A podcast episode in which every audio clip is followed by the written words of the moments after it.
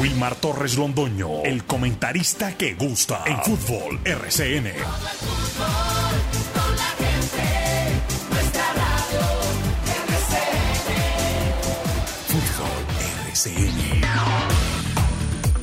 Muy buenos días, bienvenidos amigos oyentes, ya estamos acá, al aire, el grupo deportivo Los Dueños del Balón de RCN, para presentar todas las noticias que corresponden a este miércoles 19 de julio del año 2023. Deporte local, nacional e internacional por esta frecuencia 1450 de la M y a través de todas nuestras redes sociales. Eh, Carlos Emilio Aguirre al comando sonoro, con Jorge William Sánchez Gallego, con Lucas Salomón Osorio, con Laura Orozco Dávila. Aquí estamos todos los dueños del balón de RCN. Curioso lo que todo uno siempre debe estar pendiente de, del aspecto de, de, leer, de mirar, y llama mucho la atención esos partidos amistosos que se juegan en el mundo, como el que protagonizó ayer porque fue noticia el Bayern Múnich frente a un modestísimo equipo llamado el Fútbol Club Rochas. Eh, lo venció 27-0, fue el resultado. El primer tiempo terminó 18-0 y el segundo, pues llegaron las otras anotaciones y al final un marcador requete abultado que ni siquiera en el baloncesto se da, con 27-0. Ese fue el resultado. Pero no es la primera vez, como dice la nota, que este equipo modesto, que se presta entonces para que luego leen, ¿cierto? Resulta con semejante humillada. Eh, ya lo había hecho el mismo Bayern Múnich en el año 2018, le ganó 22 y en el año 2019 le ganó 20 23-0. Eso quiere decir que en tres partidos el Bayern Múnich le anotó al Fútbol Club Rochas un total de 70 goles en tres partidos. Hoy el equipo Bayern Múnich está dirigido por Thomas Tuchel, que espera obviamente no solamente ganar la liga, sino a ver si vuelven a sonreír en la Champions League. Hay una segunda noticia que tiene que ver obviamente con eh, panorama de Once Caldas. Dice la nota lo siguiente. Por acá la estoy leyendo, la estoy mirando respecto a, lo que se trata. Eh, y es lo de un equipo donde ha llegado Lionel Messi exactamente a ser las maravillas de su fútbol, el Inter de Miami, que es propiedad de David Beckham, ¿cierto? Entonces dice, justamente este miércoles 19 de julio se conoció la llegada de un amigo de Messi, que tuvo un paso por el Once Caldas de Colombia y que acaba de rescindir contrato con un club boliviano para aceptar el reto de trabajar en el Inter de Miami. Se trata del entrenador argentino Ángel Guillermo Hoyos, quien acabó su vínculo con Oriente Petrolero y será trabajador de la obra popular Club de Miami. Hoyos entrenó a Messi en la cantera del Fútbol Club Barcelona, así que lo conoce desde hace muchos años. El entrenador de 60 años dirigió al Once Caldas en 2012. Además tiene un extenso recorrido como entrenador, pues ha dirigido equipos de Grecia, Chipre, Bolivia, Argentina, Estados Unidos, Chile, México y obviamente Colombia. Así, Ángel Guillermo Hoyos se sumará a un ambicioso proyecto del Inter Miami y trabajará en la infraestructura de las categorías menores. La pregunta que yo hago es si mis compañeros de pronto han visto a Ángel Guillermo Hoyos últimamente, si todavía está con el cabello largo o se lo cortó, no sé, porque cuando vino a Colombia estaba con el cabello largo, Ángel Guillermo Hoyos. Ese fue contratado inclusive en la época de Duán Vázquez Salazar. Ángel Guillermo Hoyos, cuando Duán Vázquez Salazar era el gerente de la institución manizaleña. Ángel Guillermo Hoyos. ¿Todavía tiene el cabello largo? Ah, no, se lo cortó, dice por acá eh, Lucas, y lo reafirma don eh, Jorge William. Bueno, ya se cortó entonces el cabello. Ahí está, Va a trabajar entonces en el proyecto del Inter de Miami, pero la infraestructura de él será categorías menores. Ángel Guillermo Hoyos, para que vea cómo van saliendo las cosas y se van dando las noticias. 8 de la mañana con 4 minutos titulares en los dueños del balón de RCN.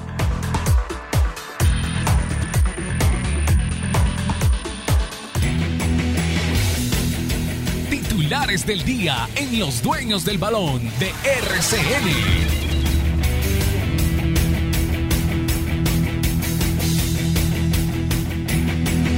¿Qué tal, director? Un saludo cordial para usted, para todas las personas que a esta hora están en sintonía de los dueños del balón 19 de julio y nos escuchan a través de los 1450M de la cariñosa de Antena 2 y también a través de nuestro canal de YouTube Los Dueños del Balón Manizales.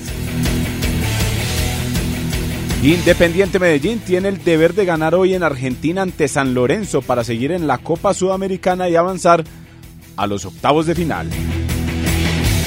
Hoy se disputará el penúltimo partido de la primera fecha de la Liga Betplay cuando Independiente Santa Fe reciba a Jaguares de Córdoba, duelo de dos ex técnicos del Once Caldas.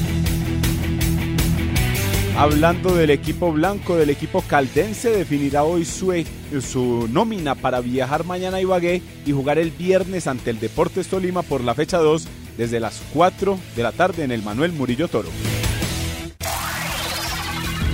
En el fútbol internacional fue duro el final del juego entre Universitario y Corinthians para Wilmar Roldán. Cinco expulsados, 19 minutos de adición y clasificación definitiva para los brasileños. El fichaje de Juan Guillermo Cuadrado para el Inter de Milán es cuestionado por la prensa italiana. Sin embargo, el club todavía no presenta al colombiano con la camiseta azul y negra. La selección Colombia femenina sigue con su preparación de cara al Mundial. El debut será el próximo lunes ante Corea del Sur a las 9 de la noche, horario colombiano. Y en el ciclismo, Rico Urán manifestó que los ciclistas colombianos deben cambiar la forma de entrenar para volver a estar cerca de las grandes figuras en la actualidad como los son Vingegaard y también Tadej Pogacar.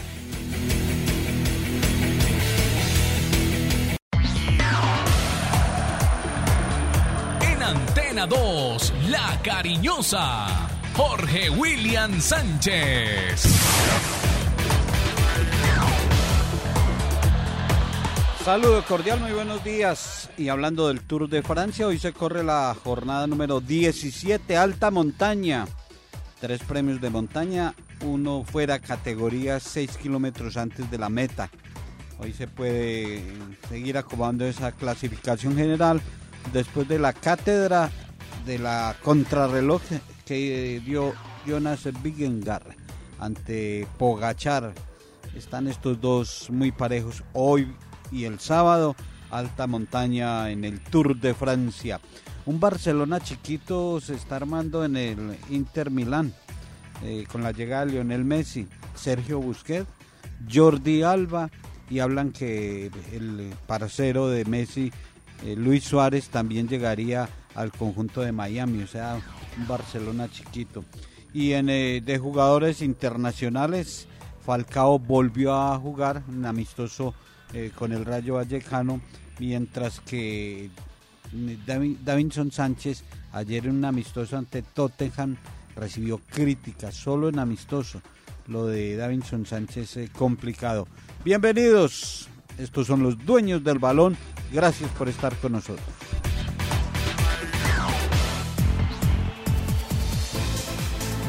En Los Dueños del Balón, Laura Orozco Dávila.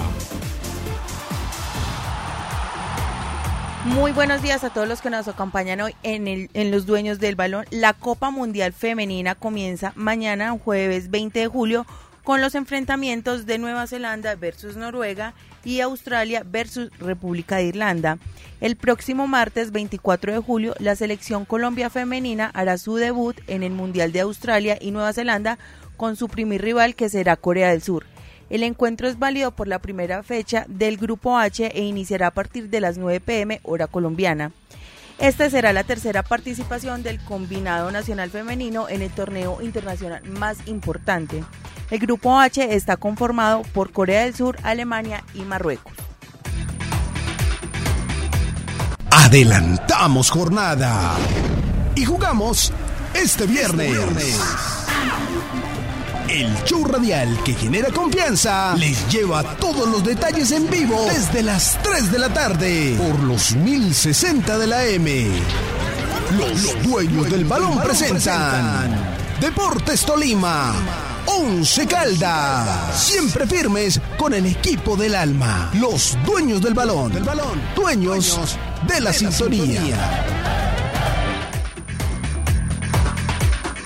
8 de la mañana con 13 minutos. Eh, Lucas Salomón Osorio, qué coincidencia. Estos tres partidos que se van a jugar de la Copa Suramericana eh, ganaron los visitantes y ahora les toca jugar en condición de local. Eh, Botafogo le ganó a Patronato. Emelec le ganó a Sporting de Cristal. Y el San Lorenzo le ganó al Deportivo Independiente Medellín. Los que acabo de mencionar jugaron de visitante, Botafogo, Emelec y San Lorenzo. Ahora lo hacen de local. Entonces tienen una ventaja muy grande, indiscutiblemente. En el caso, por ejemplo, de Independiente Medellín que perdió 1 por 0 frente a San Lorenzo. Botafogo le ganó 2 por 0 a Patronato.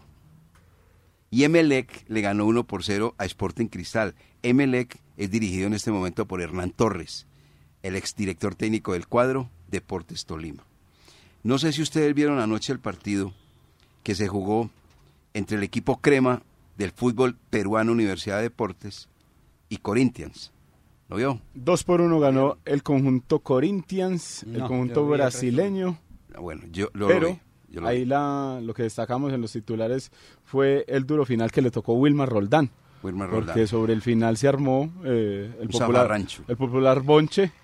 Y tuvo fue, que- por, y tuvo- fue por Rian Gustavo, el hombre que anotó el gol, que fue y mostró la camiseta a la tribuna del equipo Crema. Tuvo que expulsar a cinco jugadores y añadir 19 minutos Wilmar Roldán en ese partido que en definitiva avanzó Corinthians a la siguiente fase, a los octavos de final de la Copa Sudamericana. Reconocimiento para el pito colombiano, con una autoridad total. Nunca perdió la calma, los estribos ni la seguridad del partido.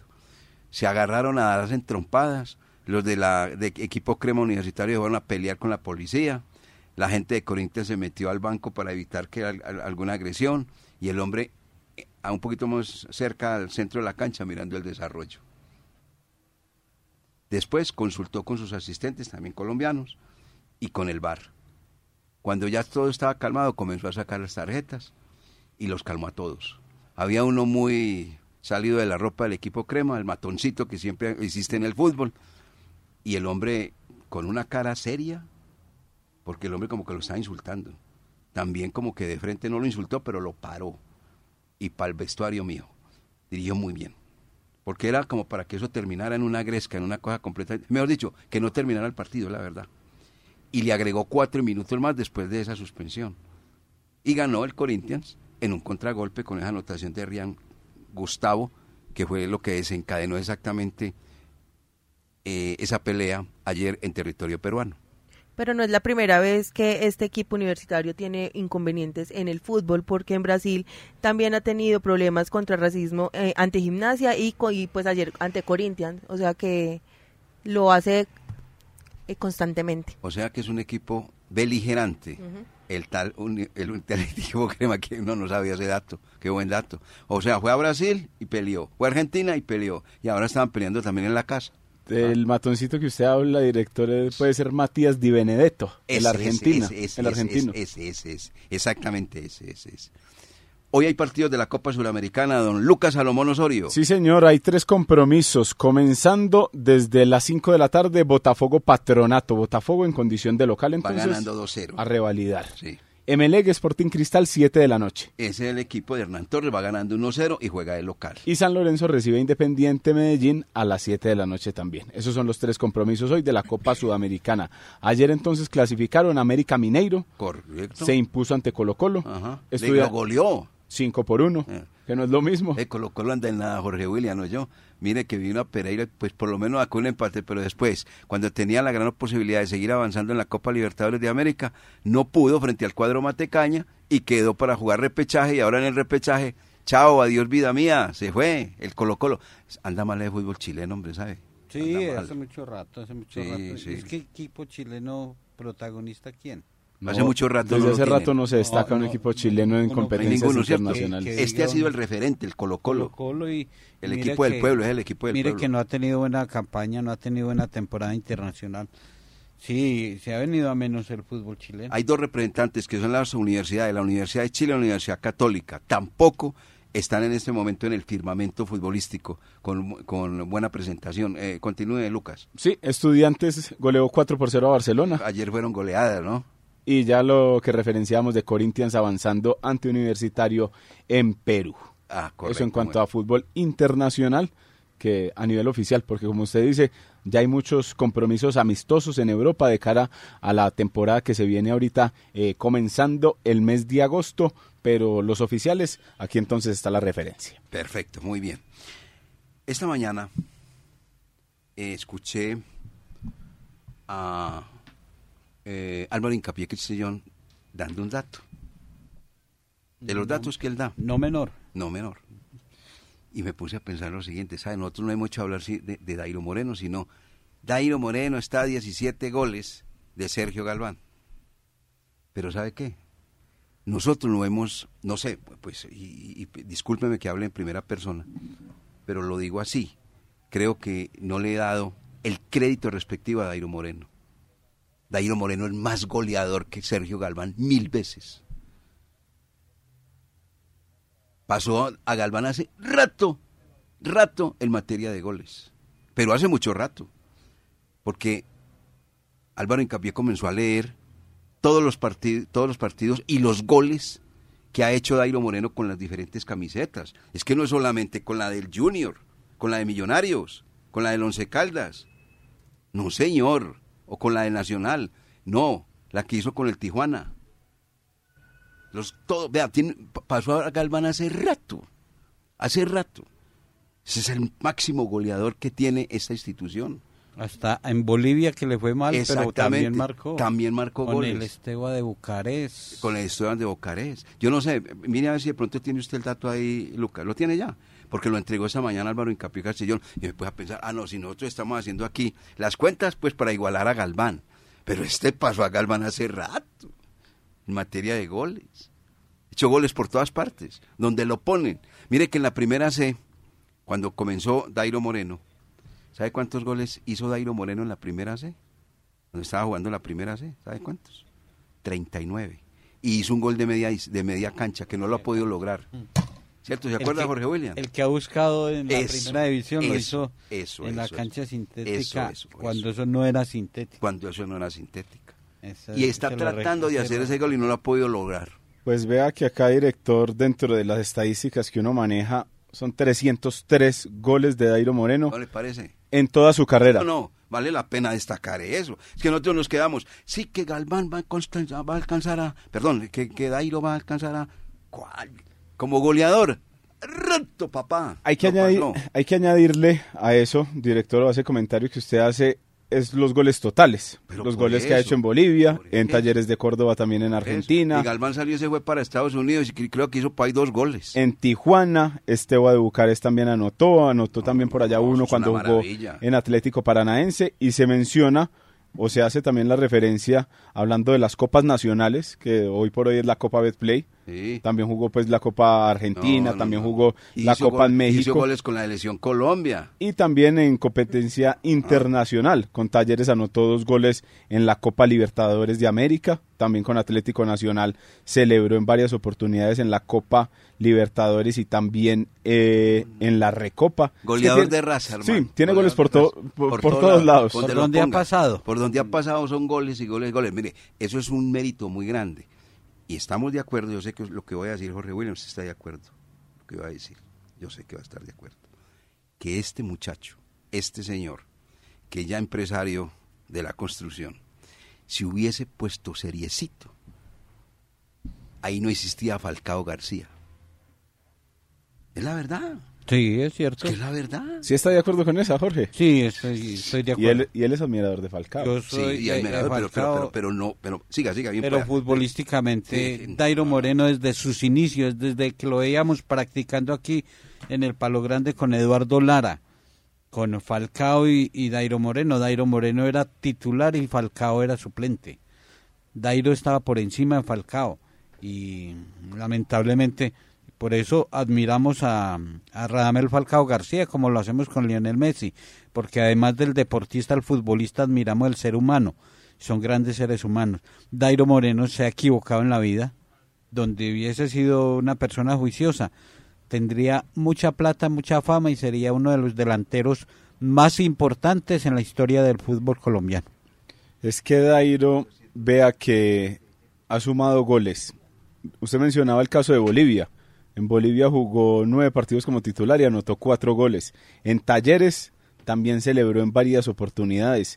En Tijuana, vea que casi no lo dejan salir, casi no le venden como los derechos y siempre tuvieron a Dairo ahí como referencia porque Dairo anotó con Talleres en total eh, con Tijuana 42 goles. Ahí tiene un dato, Cristian Camilo. Cristian, hágale, hágale. En el paso por la Liga de México. Venga, que dice Cristian tiene un, dato global de los goles de, de Dairo y de los goles de, bueno, a ver, si es tan amable, Cristian. Buenos días, Cristian. Camilo, ¿cómo le va? ¿Cómo está usted, hombre? Muy bien. ¿Y usted qué tal? ¿Cómo ha estado? También buenos días para todos sus oyentes, Wilmar. bueno, cuente, a ver, ¿cómo es la historia, por favor? Pues sí, porque mire, dice acá que el total de partidos de Dairo Moreno son 700 y ha marcado 317 goles, de los cuales 7 han sido en selección y el resto han sido en clubes, ¿sí? en los diferentes equipos donde ha jugado, no solamente en Colombia, sino fuera de ellos. Y Galván en 699 partidos, 251 goles. Vale, parece. Muchas gracias, Cristian Camilo, muy amable. ¿Cómo le parece, Laura? Goleador de RAS, total. Vamos a todo esto porque el Once Caldas ha conseguido un jugador. Y ese jugador también, no es que sea Dairo Moreno, no me ha faltado, pero un jugador con las características de goleador y el señor Jorge William Sánchez Gallego lo abordó y dialogó con él. Vamos con estos mensajes inmediatamente. ¿Cómo se llama el jugador eh, Jorge William? Exactamente, el, que ha llegado al Once Caldas. Johar Franco Mejía. Eh, ese es el nombre completo. Johar Franco Mejía. Oh, correcto, muy bien. Ya, Johar. Porque es que eh, algunos le dicen Johan, no, no es Johan, es con... Con Ere. Con Ere. Johar. Johar. Ah, bueno. Johar Franco Mejía. Vamos a escuchar a ver qué dice, porque Jorge William dialogó con él y este es un hombre que lo han traído, sí, así como se hace, con, el propósito de que le pelee el puesto a Dairo Moreno. Y puede ser, porque Dairo Moreno es un hombre de carne y hueso. Y mire, ya le metieron un codazo y lo rajaron. Puede presentarle algunas cosas. Dairo Moreno, entre otras cosas, es un jugador que uno no lo ve lesionado. Qué calidad la que tiene ese hombre. Es definitivamente una máquina. Sí, es una máquina. Es una máquina. Estos mensajes, sigamos con esa nota que ya tiene lista el señor Jorge William Sánchez Gallego. Experiencia, mundialistas, profesionales. Ellos son los dueños del balón, sello exitoso de la información deportiva. El inicio de la jornada de este miércoles se negocia el dólar para el del dólar. 3.987. 3.987. Y abajo de los 4.000. Lucas. de los cuatro Toca.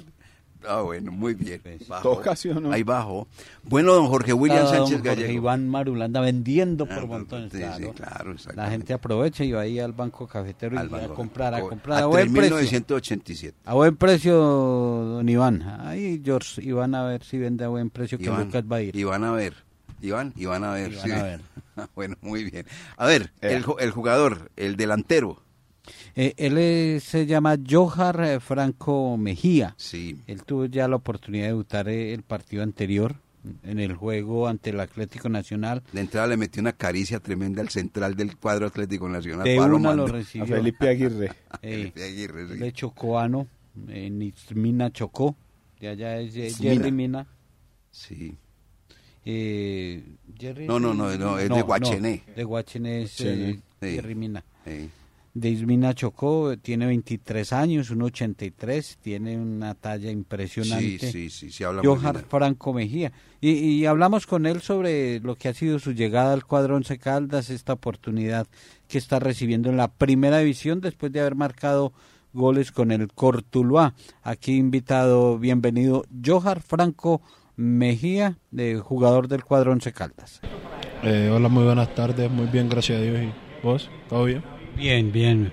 Muy bien y con muchas ilusiones, con muchos sueños. ¿Usted cómo está? Eh, la verdad, tranquilo, muy tranquilo. Eh, preparándome sobre todo desde lo mental, porque creo que lo que hemos trabajado en cancha ya está hecho, ya es hora de demostrar lo que se ha venido haciendo. ¿Qué está soñando eh, con este Once Caldas? pues mira, nosotros apuntamos a entrar a los ocho, que creo que el equipo hace cuatro años no lo hace más o menos y sería una bonita experiencia esa. ¿Con qué ilusión llega Manizales? ¿Con qué ilusión se está colocando esta camiseta del Once Caldas? Eh, pues mira, es algo para lo que me, me he venido preparando y espero asumir el reto como tal. Eh, como todo jugador creo que viene con mucha ilusión y con muchas ganas de aportar sobre todo al equipo y hacer goles que como delantero yo algo por los goles y espero poder demostrarlo allá dentro de la cancha, que es lo más importante. Marcó siete con el Cortuluá en el primer semestre y el Once Caldas necesitó de siquiera siete para haber estado clasificado. Esos goles que usted viene con la ilusión de, de marcar son los que pueden eh, marcar diferencia. Eh, sí, eso soy muy consciente y creo que tenemos al goleador a Dairo también y ojalá entre los dos y todos mis compañeros podamos ayudar al equipo, que es lo más importante. ¿Cómo jugar con Dairo en la cancha? Eh, ¿Cómo repartir posiciones, espacio? Eh, pues mira, hasta ahora el profesor no ha experimentado eso, pero creo que el día que nos toque no va a haber ningún problema en hacerlo. Yo soy un jugador fuerte que le puede ayudar también a él. Aguanta muy bien la pelota y bueno, y él con su experiencia y su inteligencia de juego, que obviamente hace la diferencia, eh, nos podremos co complementar muy bien. Más de área y que Dairo entre y salga, o usted también puede hacer esa función.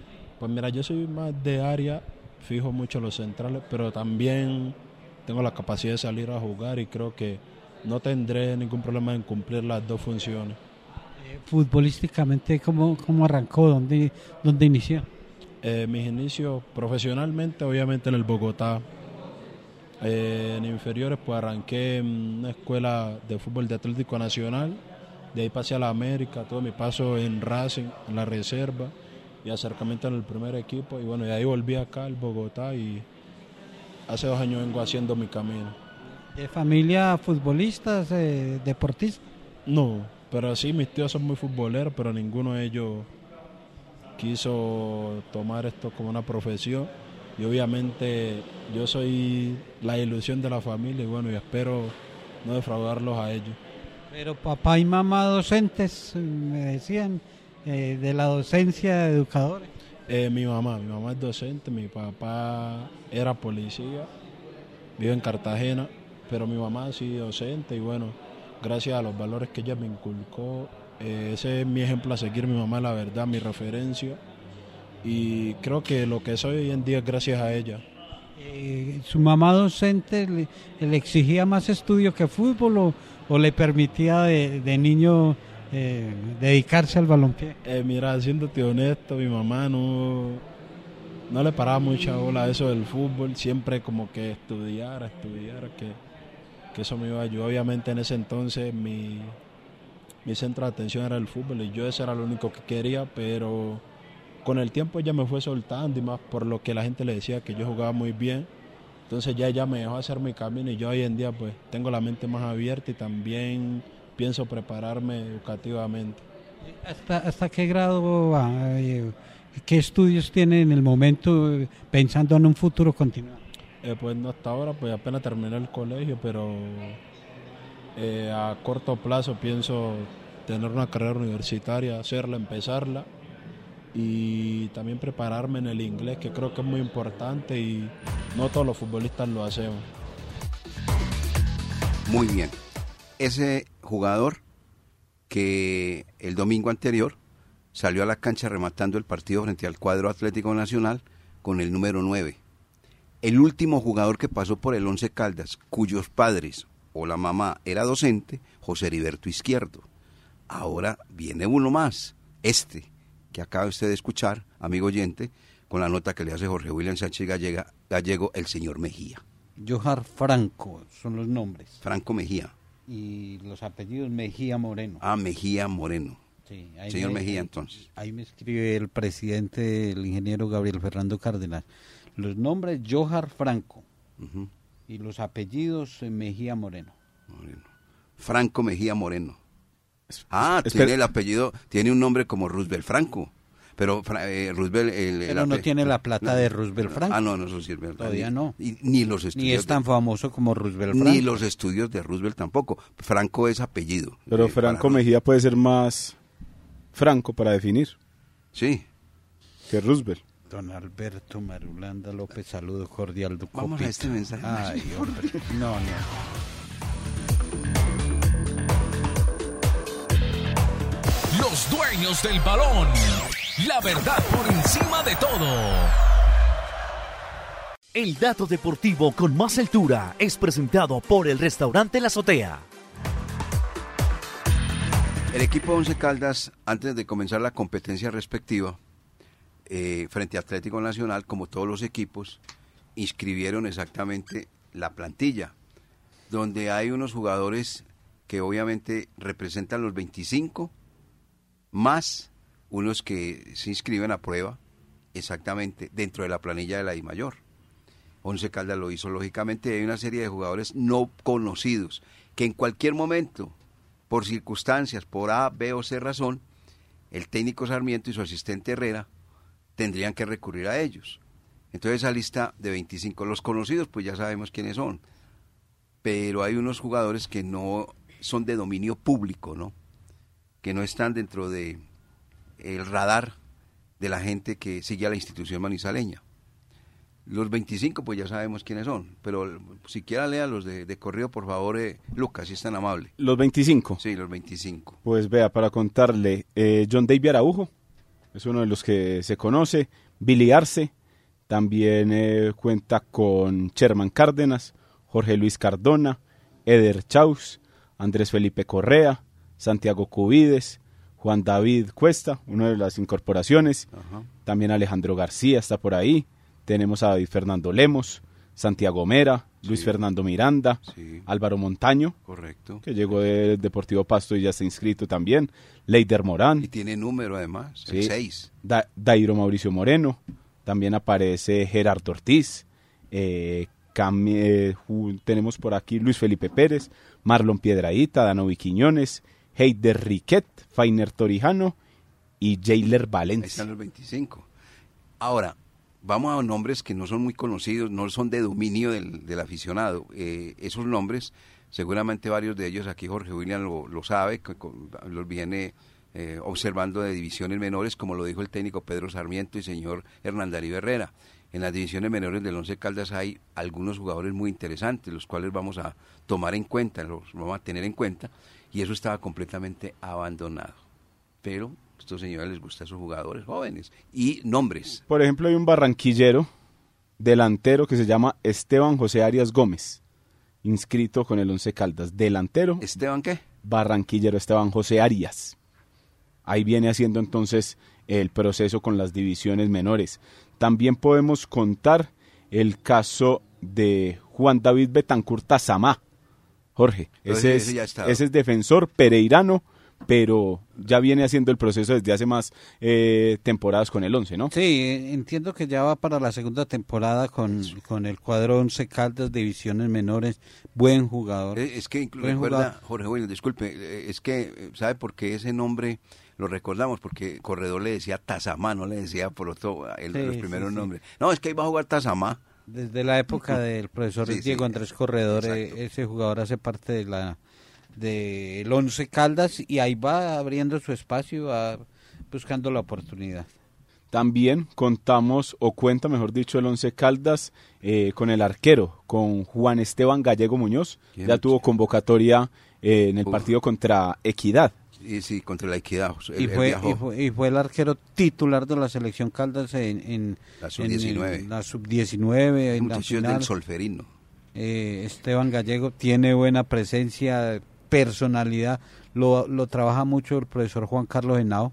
Ajá, Eh, eh, ojo con, el- con ese, que si sigue de juiciosito trabajando, va a tener la oportunidad porque físico sí tiene. A diferencia de Devinson Mateus, que ya no lo hemos inscrito con el Once Caldas, No, no el guardameta, y que no va a seguir con el cuadro Alba, Guy Esteban García, sí, el tulueño, que también estuvo involucrado en ese tema del, del celular y todo eso con, con Santiago Mera y. Devinson. Ese está inscrito, Guy Esteban García Jiménez, el tulueño centrocampista.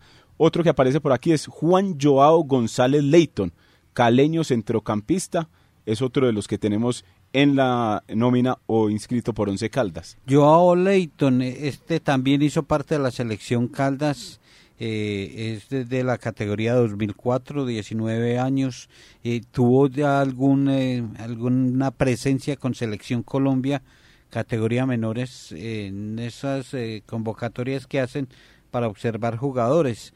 ya se colocó por lo menos eh, en esos trabajos de, de concentración la, se- la camiseta de Selección Colombia, es volante de primera línea, también eh, de guapo presencia, Joao Leighton. Eh, este es otro que, que está pensando mucho el profesor Pedro Sarmiento en darle la oportunidad. John Alexander Morillo es otro que vemos nuevamente entonces en el listado del Once Caldas.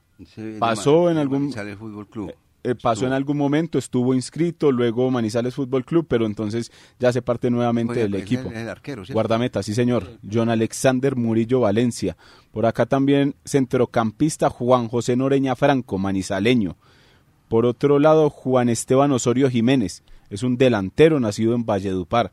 Es otro de los inscritos por el Once Caldas. Como usted mencionaba, director, aparte de los 25 que tiene el Once Caldas, como en esa planilla fija, en esa planilla que normalmente van a estar actuando, estos jugadores eh, me- menores de, eh, pues sub-20, si se puede decir así, o, o menores de esta categoría llegan a completar el grupo. También... Hay eh, que, perdón, eh, Luca, hay sí. que recordar que Once Caldas tiene eh, sub-20A y sub-20B, entonces le da más oportunidad a, a estos jugadores. Tiene dos equipos compitiendo en, en, en A y B, eh, categoría sub-20, y ahí hay jugadores hasta de 16, 17 años, no, no precisamente los que están lindando ya con los 20 años, no, 16, 17 años. tiene también Camilo Paez Arias. Es un bogotano arquero que también viene haciendo el proceso y lo vemos normalmente cuando el equipo sale a calentar y están haciendo el trabajo los, los guardametas. Él sale a acompañar también estos, estos ejercicios. Hace parte entonces de esos equipos que mencionaba Jorge William. Y Jason Arlex Velasco.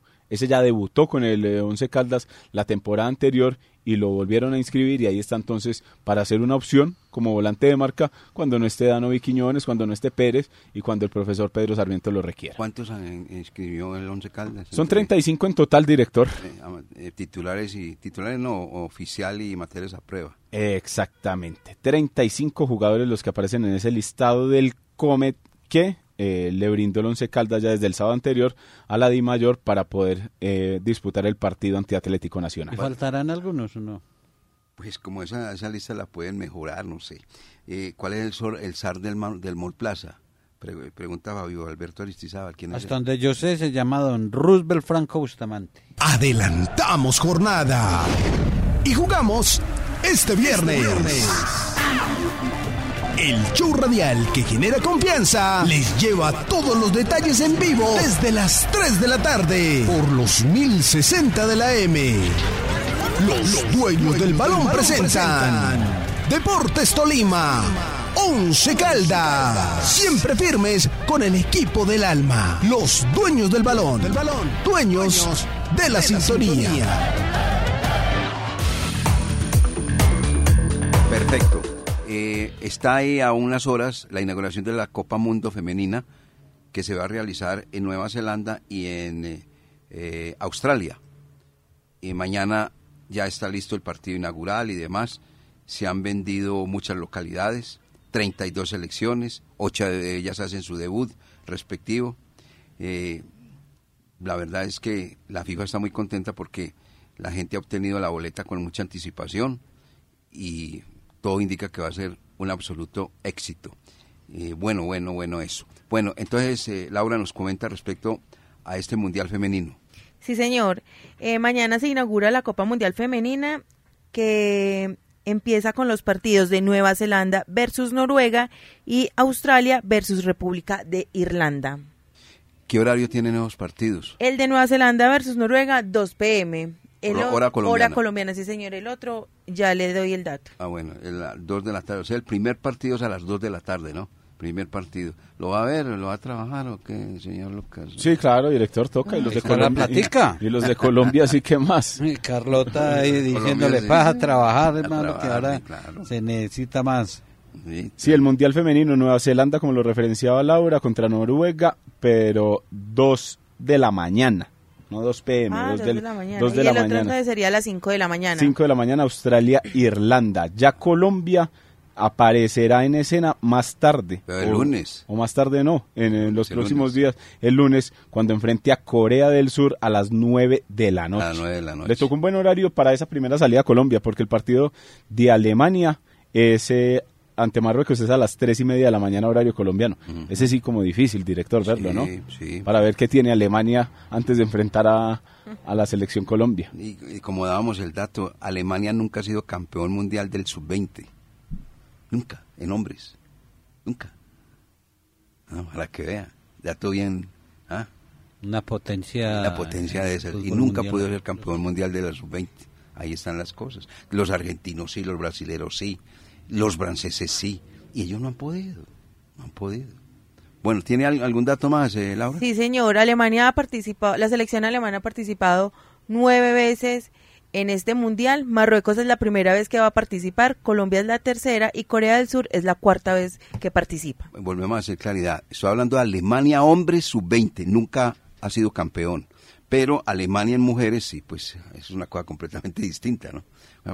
Esta noche, en el Nemesio Camacho del Campín, Boder frente a Pompilio, Pompilio frente a Boder. ¿Cómo la ven, compañeros? El técnico Uber Boder eh, asume, arranca ese reto de dirigir en la capital al Independiente Santa Fe ante, ante uno de sus ex equipos, porque recordemos que él dirigió Jaguares, Ah, él estuvo en el banco, en el banquillo de Jaguares, y ya el Independiente Santa Fe debe, debe empezar de camino. Y Pompilio Páez, con las enseñanzas que le deja el mister Juan Carlos Osorio, ojalá y- empiece también con pie derecho Jaguares. Santa Fe Jaguares hoy eh, correspondiente a la primera fecha.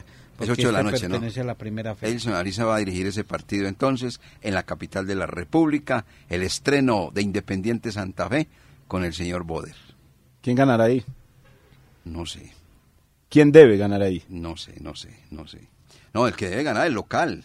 Eso pues no necesita que, que hagamos un esfuerzo muy grande, porque Independiente Santa Fe no pudo clasificar. Aquí vino a Manizales con la ilusión de estar dentro de los ocho del fútbol colombiano y el Once Caldas le dijo, no señor, le vamos a marcar tres goles y le marcaron tres goles y los despacharon eliminados. Y es un pronóstico difícil porque uno sabe a qué juega Uber Boder y qué equipo tiene. Cambio, Jaguares no sabemos qué está pensando Pompilio Páez, cómo está parando los equipos y qué nómina tiene. Eh, en este datico, eh, Aristizábal, Víctor Aristizábal es el máximo anotador de los jugadores colombianos. En, el, ex- en, en el- en toda la historia. En la sumatoria, en la correcto. que estábamos incluyendo Víctor Hugo Aristizábal. 348 goles. Ese sí está muy lejos de... Está muy lejos. 348 Víctor Hugo Aristizábal y el segundo sí es Radamel Falcao, 296. O sea que ya lo pasó, ya lo pasó eh, Dairo, que tiene 304. Pero alcanzar a Aristizábal... No, es muy difícil, pero lo de Dairo es espectacular. Nos vamos, amigos oyentes, muchas gracias por estar con nosotros en Los Dueños del Balón de RCN. Nos encontramos el viernes con la ayuda del amigo que nunca falla. Mañana hay que sacar la bandera, dicen, otros dicen, ¿para qué vamos a sacar la bandera como estamos? Bueno, no sé, que tomen decisiones respecto a la situación. 20 de julio, ay, que 20 de julio. Nos vamos, entonces el viernes con la ayuda del amigo que nunca falla, nos encontramos acá a partir de las 8 de la mañana. Que estén muy bien, muchas gracias.